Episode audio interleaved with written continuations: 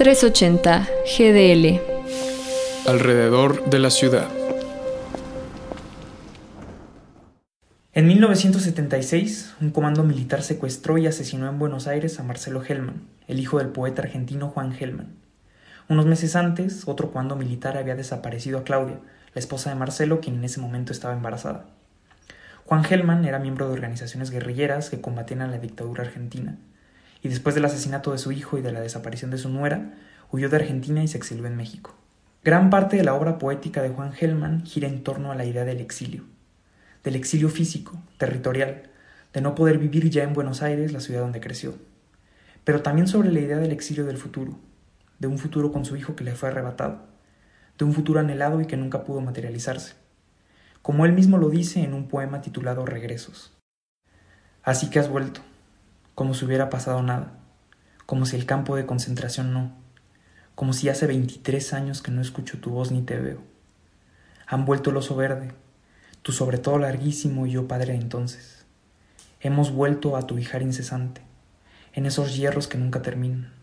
¿Ya nunca cesarán? Ya nunca cesarás de cesar.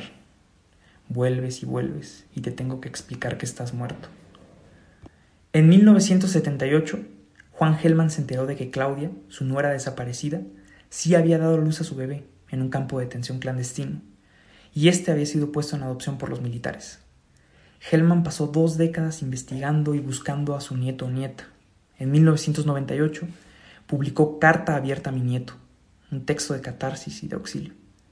La carta termina de la siguiente forma. Ahora tienes 19 años probablemente, casi la edad de tus padres cuando los mataron, y pronto serás mayor que ellos. Ellos se quedaron en los 20 años para siempre. Soñaban mucho contigo y con un mundo más habitable para ti. Me gustaría hablarte de ellos y que me hables de ti, para reconocer en ti a mi hijo y para que reconozcas en mí de lo que tu padre tengo. Los dos somos huérfanos de él, para reparar de algún modo ese corte brutal o silencio que en la carne de la familia perpetró la dictadura militar. Dos años después de escribir esa carta y de que se publicara en prácticamente todos los diarios argentinos, Juan Gelman pudo encontrarse con Macarena, su nieta. Ese encuentro marcó la expiación del exilio al futuro al que estuvo tanto tiempo sometido.